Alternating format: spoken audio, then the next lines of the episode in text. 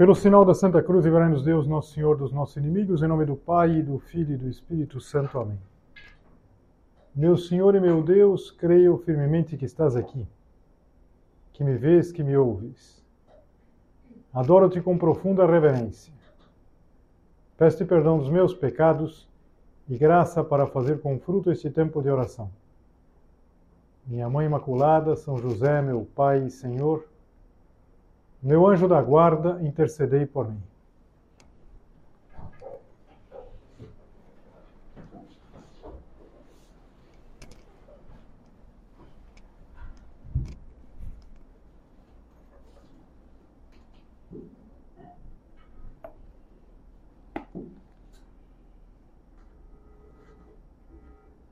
Hoje é véspera de São João, uma festa grande, sobretudo no Nordeste. E nós estamos acostumados a celebrar, sempre, cada ano. Mas nem sempre a gente sabe exatamente quem foi. E por isso, nada mais justo do que começar a meditação nos perguntando quem foi São João. Que São João é esse? Porque há mais de um São João, sobretudo há dois que estão muito próximos de Jesus Cristo.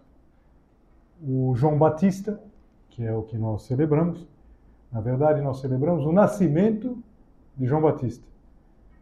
E há um outro João, o São João Evangelista, apóstolo, aquele que escreveu o quarto evangelho. E quem era João Batista? Que nós celebramos o nascimento. João Batista era filho de Isabel e de Zacarias. E nasceu exatos seis meses antes de Jesus. Ou seja, daqui a seis meses é Natal.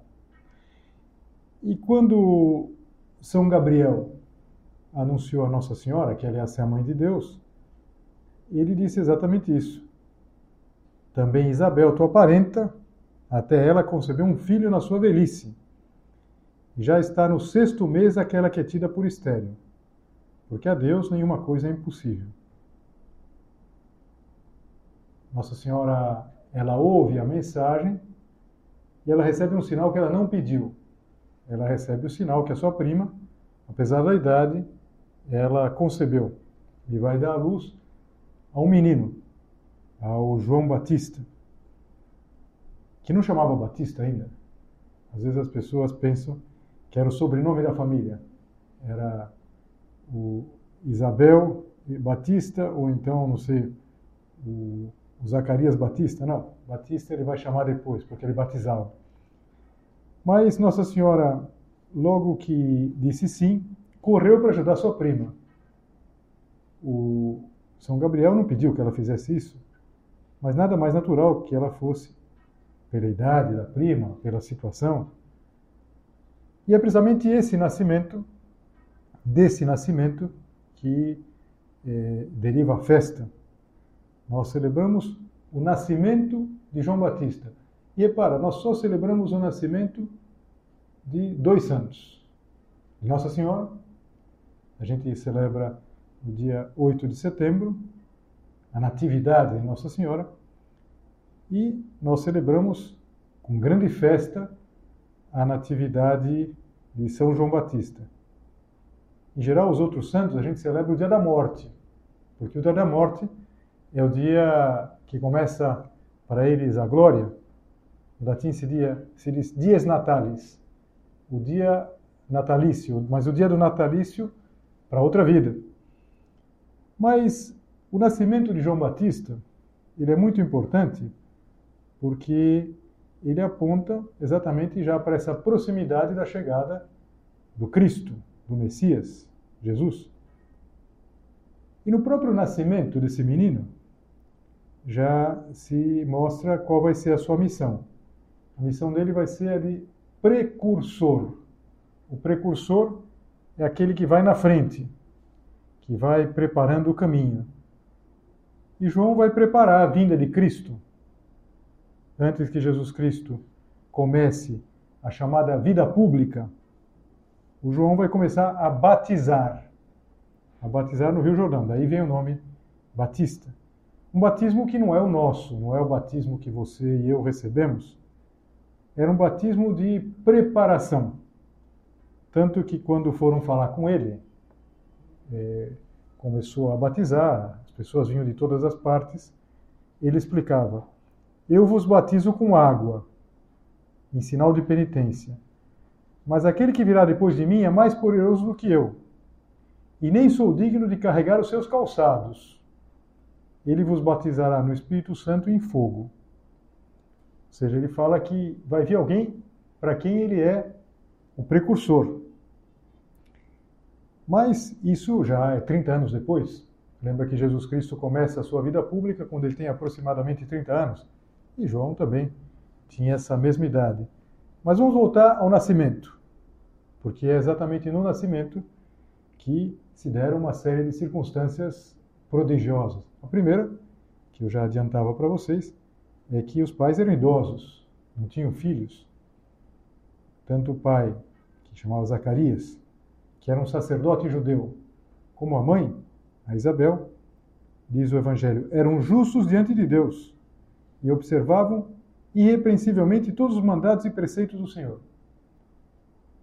Tinham essa dor de não terem eh, sido abençoados com os filhos, mas eram gente que, que era exemplar.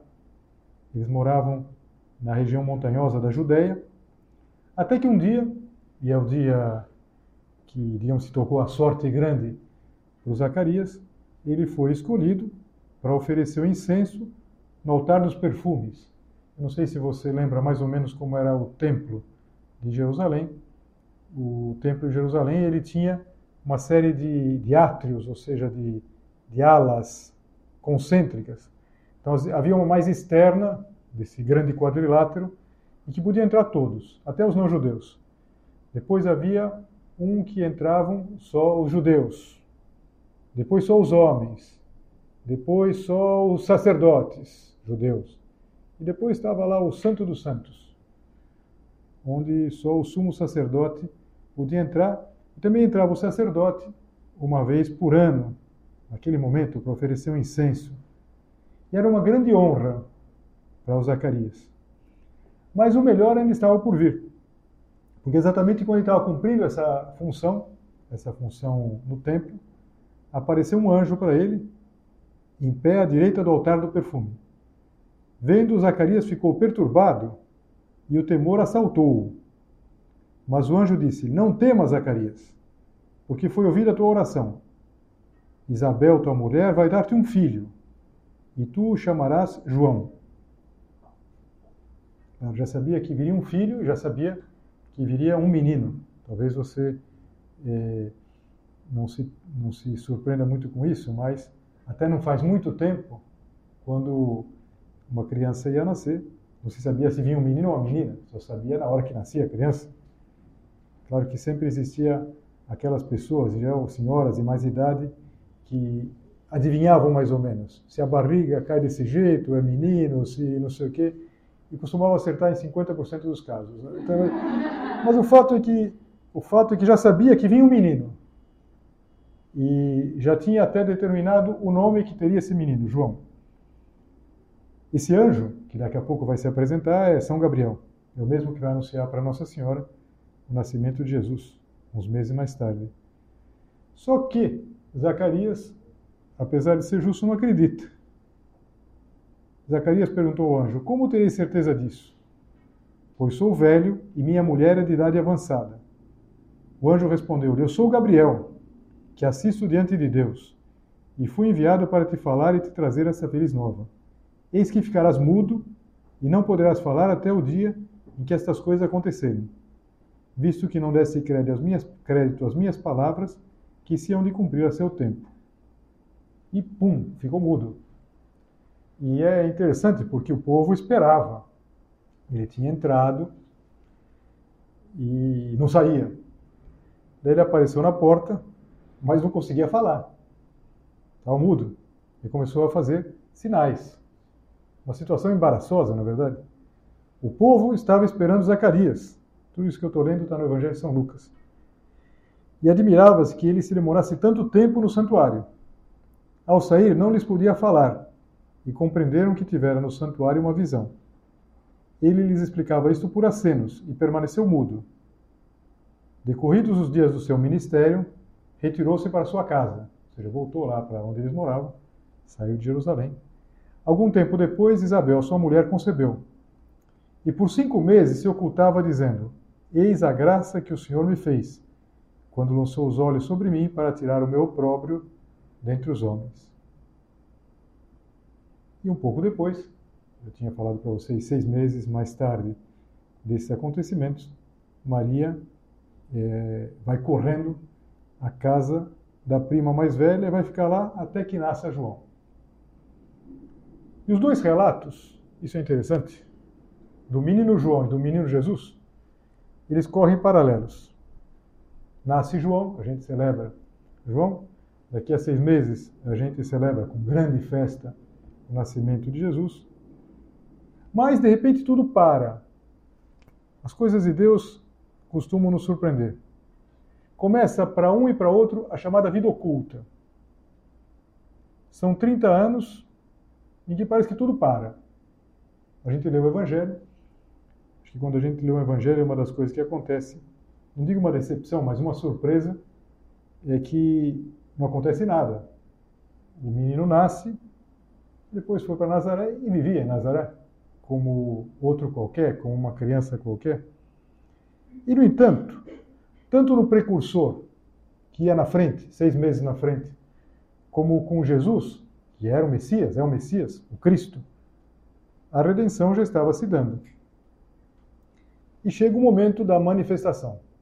Primeiro, do João Batista. João Batista apareceu no deserto e pregava um batismo de conversão para a remissão dos pecados.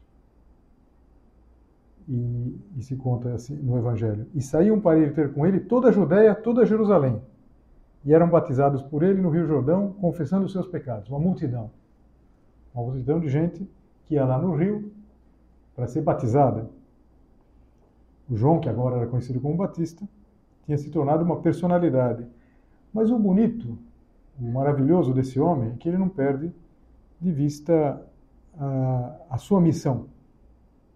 Claro, tudo isso a gente poderia pensar perturbou um pouco a ordem, criou uma certa, um certo ruído.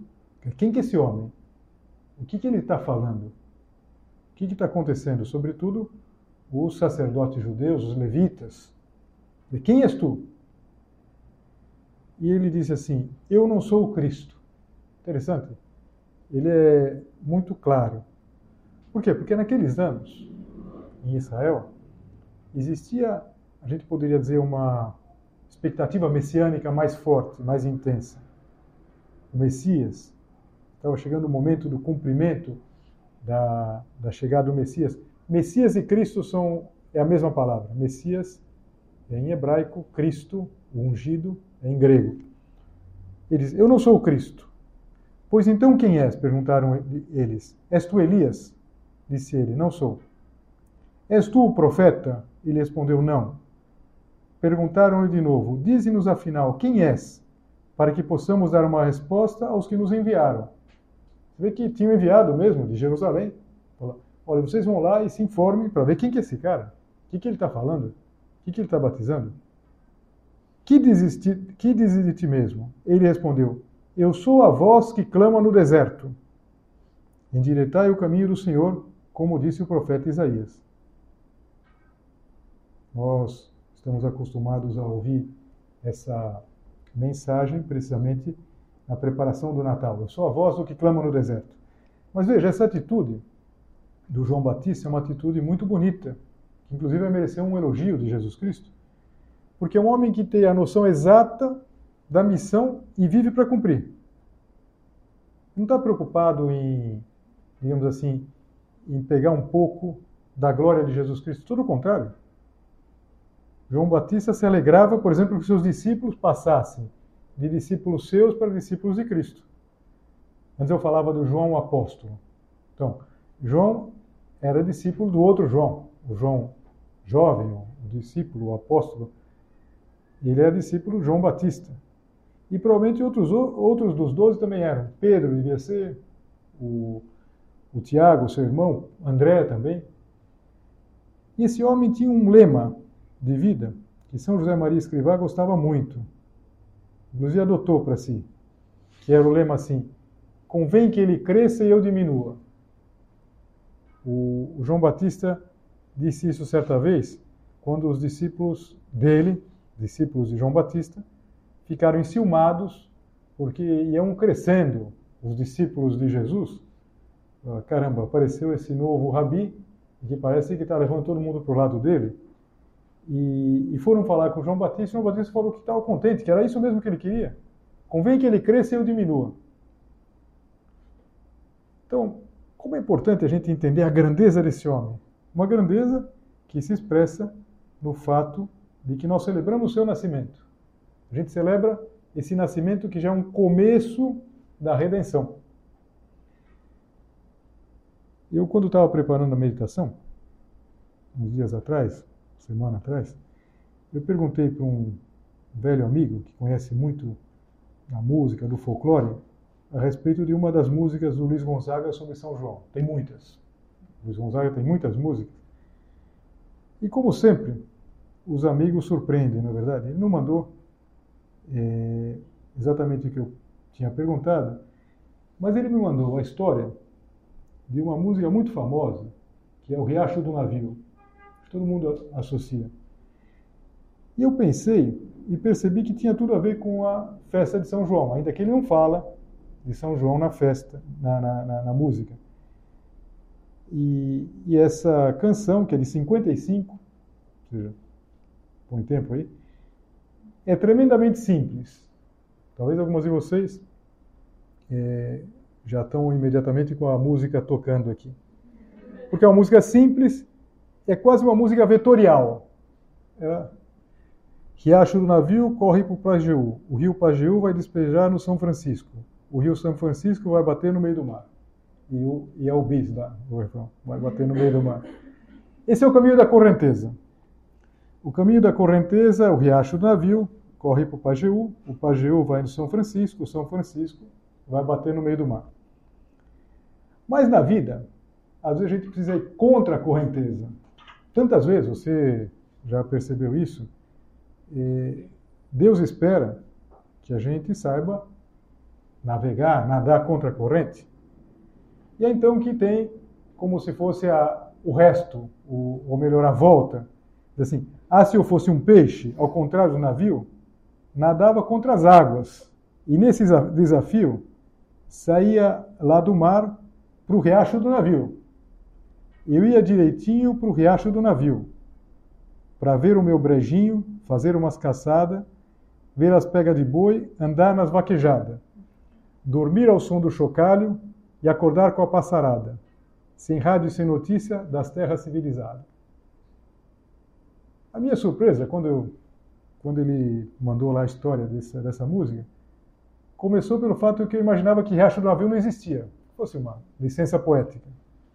E descobri que existe, sim, é um afluente é, de curso temporário, claro, um, um, rio menor, mas é um afluente do rio Pajeú, que, por sua vez, vai para o São Francisco. O São Francisco vai desaguar no Oceano Atlântico, na é verdade. E o autor dessa música, que é um, foi um grande parceiro do, do, do Luiz Gonzaga, ele era dessa região. Os pais tinham uma fazenda que era cortada pelo riacho do navio. E a metáfora é muito simples. É voltar para o simples, para casa. É o peixe nadando contra a corrente. É o peixe voltando do mar, mais ou menos como o sertanejo voltando para a terra dele. Então ele trocaria o que? A imensidão do mar pela simplicidade do riacho do navio. Para ver o meu brejinho, parece que é o nome da fazenda onde ele morava, da família lá do compositor. E as coisas da sua infância, passaradas, caçadas, mesmo que tivesse que ficar offline. Na época, ficar offline, em 55, era sem rádio e sem notícia das terras civilizadas. Ele abria mão de tudo isso para voltar é, para sua origem. Se você for a São João hoje, aliás, o dia mais típico de São João é hoje, Apesar que eu sei que vocês estão organizando um São João, não sei, acho que na próxima semana. Mas talvez você escute essa música. Se não escutar, na saída você põe no Spotify aí e vai aparecer rapidamente. Isso se você não for obrigada, no São João, a ouvir uma coisa que parece música, e esse meu amigo que entende muito de música fala, isso, Padre Milton, é batistaca, não é música, pum, pum, pum, uma batistaca. Mas é, tem de tudo, até tem, tem gente que gosta de batistaca, mas o fato é o seguinte, em que medida essa música tem a ver com São João? Estou falando agora não com a festa, mas com São João, com o personagem. Ele foi um homem que soube ir contra a correnteza para cumprir a sua missão. Ele não se preocupou com a sua imagem. Tanto que ele falou: Eu sou a voz do que clama no deserto. Clamar no deserto, hein? Parece perda de tempo. Quantas vezes a gente não quer falar, não quer fazer, não vai adiantar nada. Eu sou um sozinho. O que, que adianta eu fazer isso? Não vai adiantar nada. E adianta sim. Nós é, não celebramos o Dies Natalis de João Batista. Na verdade, tem uma outra festa, bem menor, que é a festa do martírio de João Batista. Mas hoje a gente celebra a natividade. Mas é bom lembrar o que aconteceu no fim da vida dele. Você lembra que ele estava indo contra a corrente, tanto que ele se chocou contra Herodes, nada mais nada menos, contra um poderoso. E por quê? O Herodes tinha mandado prender a João e encerrá-lo no cárcere por causa de Herodíades, mulher do seu irmão Filipe, porque ele se havia casado com ela e João dizia a Herodes: Não te é lícito ter a mulher do teu irmão. São João Batista não temia eh, as ameaças de Herodes. Ele sabia nadar contra a correnteza. Enquanto isso, Herodíades, que era essa cunhada dele, com quem ele estava amaziado, tinha rancor e queria matá-lo, mas não podia, porque Herodes temia João, sabendo que era varão justo e santo. E depois tem aquele episódio que todo mundo conhece, o aniversário do Herodes. ele deu uma festa e entra em cena a filha da Herodíades, que chamava Salomé. Entra dançando, agrada a todos e o rei faz um, um juramento imprudente. A gente nunca pode prometer aquilo que não sabe se vai poder cumprir. E, sobretudo, não pode prometer aquilo que de repente pode ser iníquo. Pede-me o que quiseres e eu te darei. E jurou-lhe, dizendo: Tudo que me pedires eu te darei, ainda que seja metade do meu reino. E ela foi falar com a mãe, ia ser uma mocinha, 14 anos, não sei, eu sempre imagino ela bem nova. E a mãe instrui ela, e ela volta e diz assim: Quero que imediatamente me des num prato a cabeça de João Batista. E assim termina João Batista. Interessante. A grandeza de João Batista, de um homem que soube contra a correnteza, quando era muito mais fácil ficar quieto. Eu não tinha obrigação nenhuma de falar. Para que mexer com Herodes, na verdade? Eu não sei, acho que qualquer um de nós, se vivesse naquela época é, em Jerusalém, se tinha alguém com quem não ia mexer com Herodes. E por que mexer com Herodes? Porque não podia calar. Ele era precursor da verdade. E, e João Batista sabia ir contra a corrente. Jesus vai falar dele com uma outra metáfora. Diz que ele não é um caniço agitado pelo vento. A gente pensa na nossa vida. Será que a gente sabe contra a corrente? Lembrando aqui do riacho do navio. Será que a gente sabe voltar para o riacho do navio? Voltar para os nossos valores? Porque às vezes parece que não. A gente olha para trás e, e vê com uma certa dor que a gente foi deixando muita coisa que nos era cara, que era importante, os nossos valores. Mas a gente foi deixando para trás porque afinal de contas não tinha outro jeito. A gente foi seguindo a correnteza.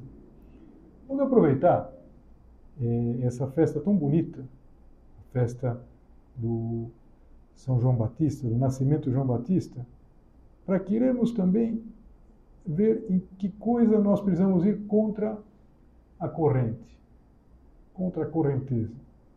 Não se trata de ser burro, na verdade, de fazer o contrário que todo mundo faz. Falar, tá bom, então, se é para ir sendo contra, hoje eu saindo daqui com o carro, em vez de descer, vou subir na contramão. Não faça isso. Não, não se trata de fazer o contrário do que todo mundo faz. Mas na, na ingenuidade da música do Riacho do Navio, a gente vê o que tem que fazer. A gente precisa desconectar de tanta coisa, né? na verdade. Na época, desconectar era desligar o rádio.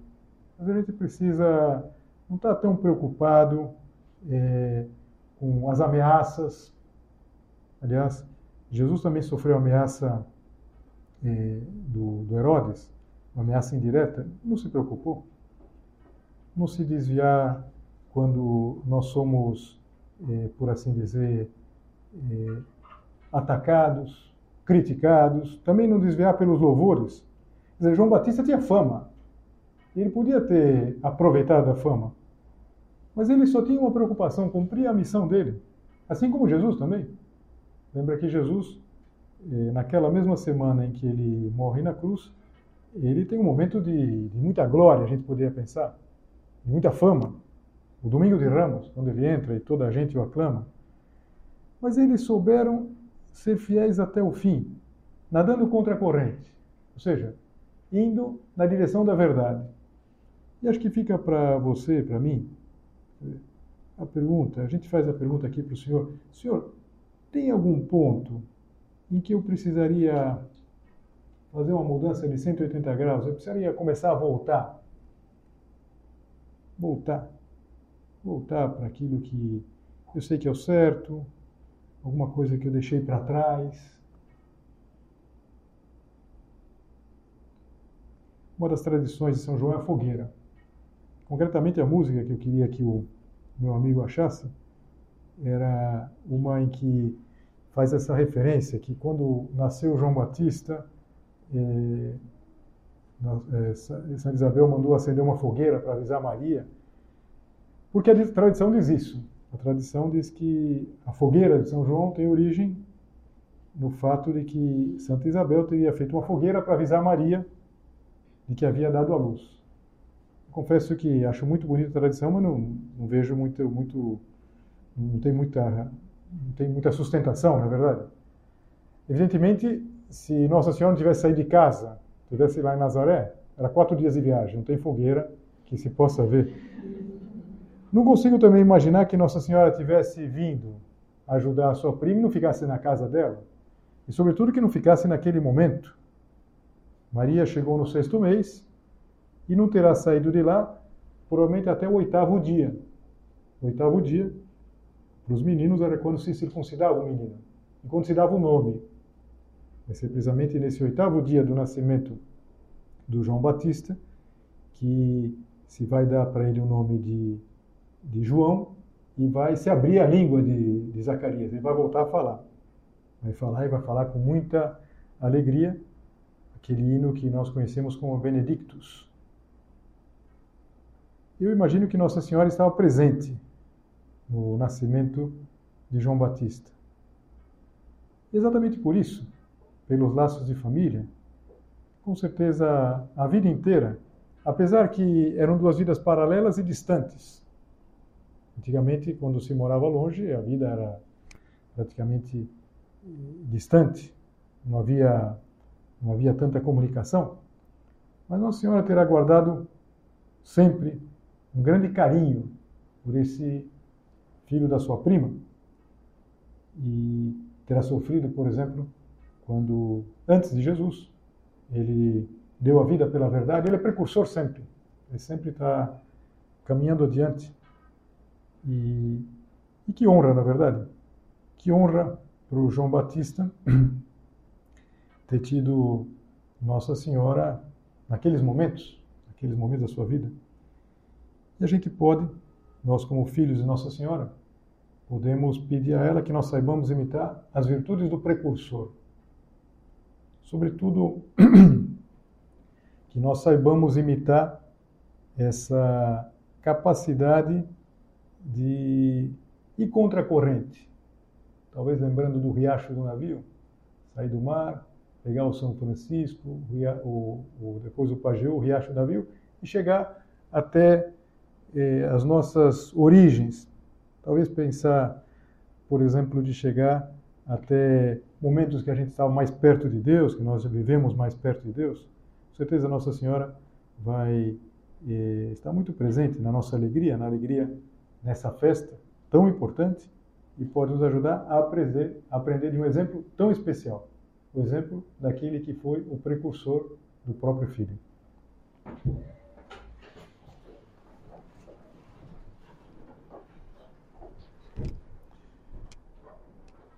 Dou-te graças, meu Deus, pelos bons propósitos, afetos e inspirações que me comunicaste nesta meditação. Peço-te ajuda para os pôr em prática. Minha Mãe Imaculada, São José, meu Pai e Senhor, meu anjo da guarda, intercedei por mim.